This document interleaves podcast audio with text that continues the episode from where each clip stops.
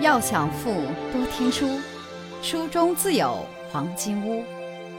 欢迎收听由喜马拉雅出品的《财富背后的传奇》，作者刘宝江，播讲阅读。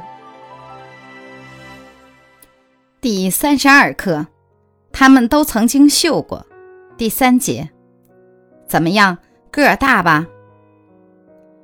罗中福曾经是福布斯中国大陆富豪排行榜上的首富。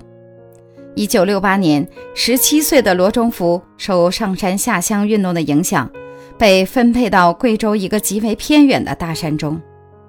当地的条件非常艰苦，挑一担水要走几十里山路，有时一个月都吃不上一口粮食，只能靠刮菜充饥。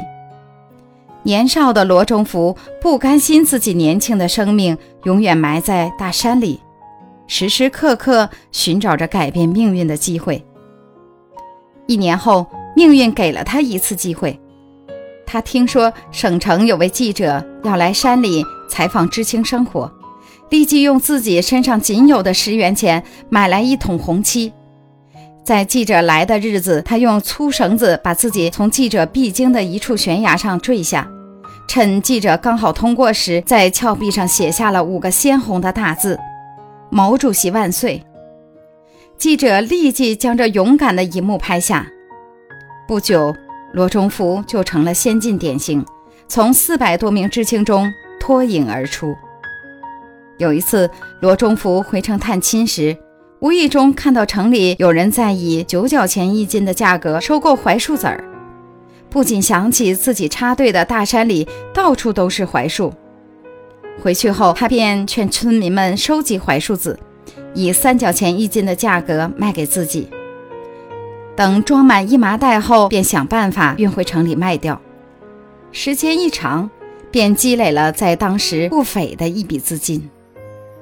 后来，罗中福又发现，当地农民不会使用化肥，因此化肥在当地根本没有市场。罗中福便从城里买来化肥，施在自己的自留地上，然后有时间就拉村民们去看他的成果。看着南瓜怎么样？个大吧？看着萝卜，事实摆在眼前，由不得农民们不信服、不羡慕。于是农民都来向他要化肥。罗中福趁机做起了化肥生意，结果到返程时，他手里已经有了一千多元的巨款。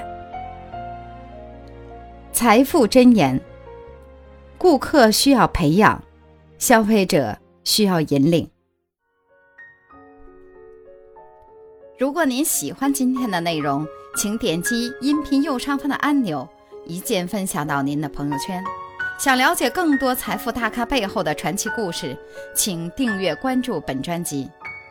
感谢您的收听，欢迎您在评论区留言互动，分享您在财富路上的成功故事。